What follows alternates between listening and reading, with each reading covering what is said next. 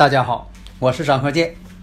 自从我们周易五行播出以来呀，大家呢啊对这个周易五行的预测呀这样的神奇，对我们的祖先文化呀表现出了敬仰和浓厚的兴趣，所以很多听友朋友啊一致要求说能不能啊开辟一个专业课程，因为呀大家呀都想学习我们的祖先文化呀需要继承和发展。基于这种考虑，所以我就开辟了另一套节目《五行大讲堂》。这五行大讲堂啊，包括了八字的分析、悬空风水如何去分析判断，以及我们的六爻课程。如果大家已经拥有了五行大讲堂的课程，这个内容呢是比较全面的，它包括了单独成集的。四柱八字理论基础，以及悬空风水基础，也就是说，五行大讲堂包含了上述两篇的内容。所以说，五行大讲堂是最全面的一部课程。解读易经密码，资深风水学讲师张鹤剑带领大家揭开易经的。神秘面纱，《周易新天地》五行解奥秘，请听《周易五行》。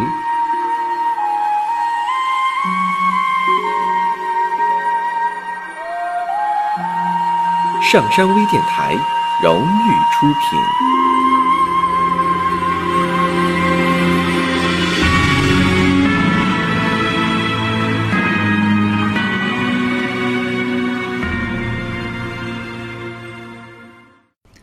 大家好，我是张鹤剑。周易五行的节目现在开播，我们看一下这个八字：丁巳、壬子、壬子，没有时辰。第二个八字呢，壬子、壬子、庚子，没有时辰。那有的人该问了，说咋没时辰呢？对呀，这个是我上一堂啊，因为呢，这个是我接着上一堂讲的，从新闻广播当中看到的。这几个例子，一共四个人嘛。当时呢，二零零二年的时候被认定呢有这个抢劫、强奸、杀人，那这个是重罪呀。二零零二年，二零零二年什么年呢？壬午年。壬午年，这就是我以前讲的哈，子午相冲见血光。那你说这个子午相冲了，见血光了，是他让别人见血光呢，还是他自己见血光呢？当然是他自己。为什么呢？子午一冲，遭到了这个无妄之灾。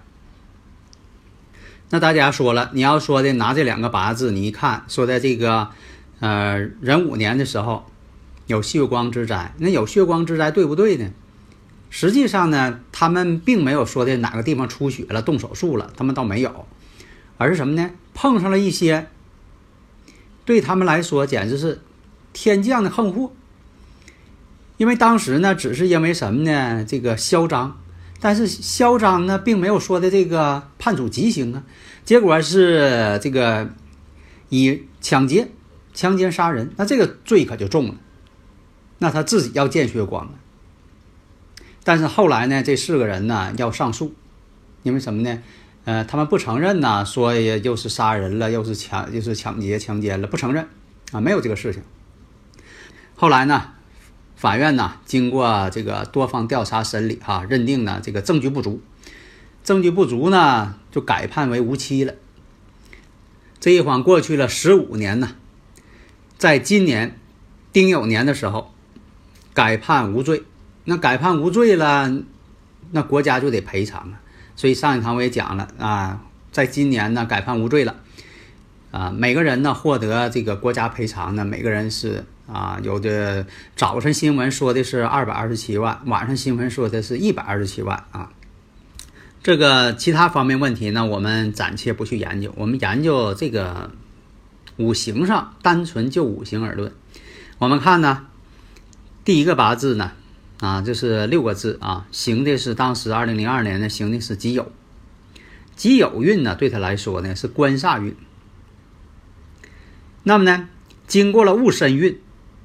戊申呢又是七煞运，所以说呢，二零零二年和二零一二年这个期间，这个大运呢全是官杀大运，官杀克自己。但是后来呢，到了这个丁酉年的时候，丁酉年呢，金很旺了，那就什么呢？去年是这个申金，今年是酉金。金呢对他来说呢是印星，印呢能化解官杀，而且呢，丁火丁火什么呢？对他来说是财星。其实去年的时候啊，这个财星已经慢慢就到了，但今年呢是完全解决这个问题了。对他们来说呀，因祸得福啊。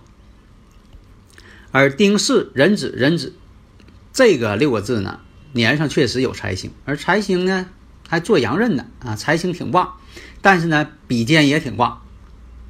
那就靠什么呢？再来个财星，财星再透出来，金呢再帮扶一下。现在不清楚这个石柱是什么，石柱要是有的话呢，就能够。啊，研究的更明白了。但是，二零零二年这个壬午年，这两个八字是有一些灾祸，这肯定的了。为什么呢？子午相冲跑不了，子午相冲见血光跑不了。他不是让别人见血光，而是要自己见血光。你看第二个这个生日。导出来这个天地支呢是壬子壬子庚子，食神太旺了，食神太旺变伤官了。那么走到这个接近二零零三年的时候，正好要出现这个七煞大运了，这正好也应了伤官见官，为祸百端。而且呢，当时二零零二年壬午，壬午年呢，这也是三子冲一午，所以说这个子午相冲见血光啊，在这上呢，就是也有个验证，而且这是个事啊，确实存在的这么一个事实啊，因为这是一个新闻报道上的。真实存在，不是谁杜撰的。那有的人会问了，那你说命运上有这个子午相冲，就像这两个人哈，那你说他当时如果说他们是冤枉的啊，没有做那些坏事，那你说没有做这些坏事，子午相冲，他也见血光了，他也是遭到了这个呃无妄之灾，是吧？这个事情怎么解释呢？这就是什么呢？有的时候命运呐，他走到这个周期了，他就有这个安排。好像啊，这个大自然呐，呃，认为这个人走到这步大运的时候就应该有这个事情，他没这个事情呢，也戏剧性的给安排了一些事情，但是后来呢，还是以皆大欢喜呢啊而结束，好像是老天爷跟他们开玩笑。你像说两个人子午相冲见血光，那你说他们什么事儿、什么坏事都没干，呃，他又是没把别人碰的见血光。啊，他自己呢又是很注意啊，又不见得说他自己见血光，结果来一个啊，这个抢劫、强奸、杀人这些罪，你说这个可是个重罪呀。后来呢，经过上诉啊，重新审理，认为什么呢？证据不足，证据不足啊，这也是这个十五年的自由也没了。你看第二个五行，壬子、壬子、庚子。那么当时呢，他就进入了这个丙辰运了。丙辰运对他来说是七煞，七煞见食神，也类似于伤官见官，伤官见官为祸百端。那就这十五年啊，他只能是忍着了。你等到到了这个丁巳大运，二零一三年走丁巳大运了，这回呢变成丁火是他官星了，官星来了，官星还是克他，啊，他还不服，为什么呢？他食神太多了，食神太多的人呢容易不服。那么呢，大运呢跟其中一个丁寅呢已经合木了。那木对他来说什么？财星啊，壬子、壬子、庚子。那庚金以什么为财？以木为财。他就希望这个木来呢，但但是这个木不来。大运丁火来了，丁火来了，丁寅一合变成木了，这就有出现财运的希望了。但是呢，大家呢都不可理解。假如说这个事情没有公布最后结果的时候。一合计，他已经失去自由了，哪有财运呢？丁寅和睦，你要给人算说哪有财运呢？丁寅再和睦，他再有财星，他没有自由啊，他哪来的钱呢？你等到了丁酉年了，今年了，哎，你看大运丁火合去他一个人水，丁寅和睦，太岁丁火再合上又合他一个啊壬水，丁寅又合木，就两个丁火和两个壬水全合成木。好了，食神没了，食神没了，他也就不与官星相争斗了，没有伤官见官为祸百端了。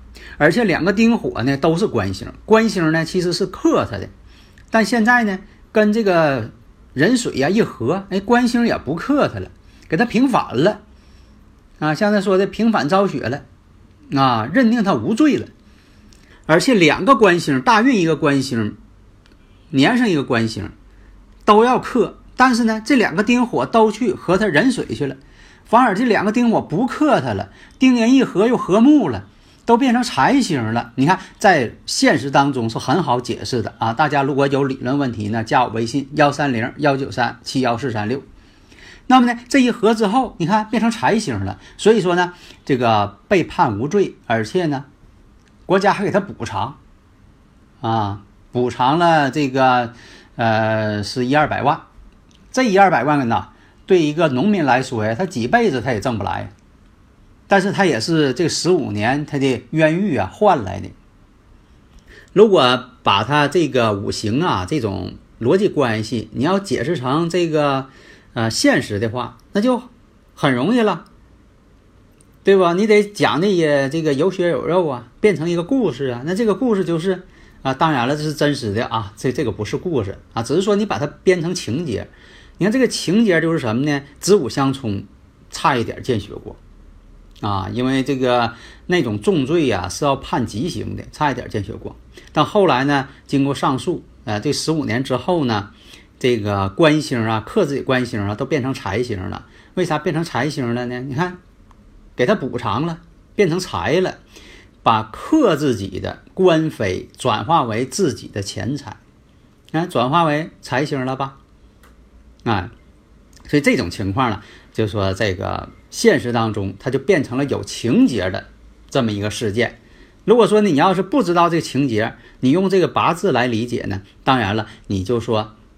也是啊，这种情况，但是呢，恐怕说的很含糊，你不会把情节加进去。所以说，呃，批八字吧，最好是能够啊，这个体现出来。给别人批的时候，你给客户讲的时候，你得有情节啊。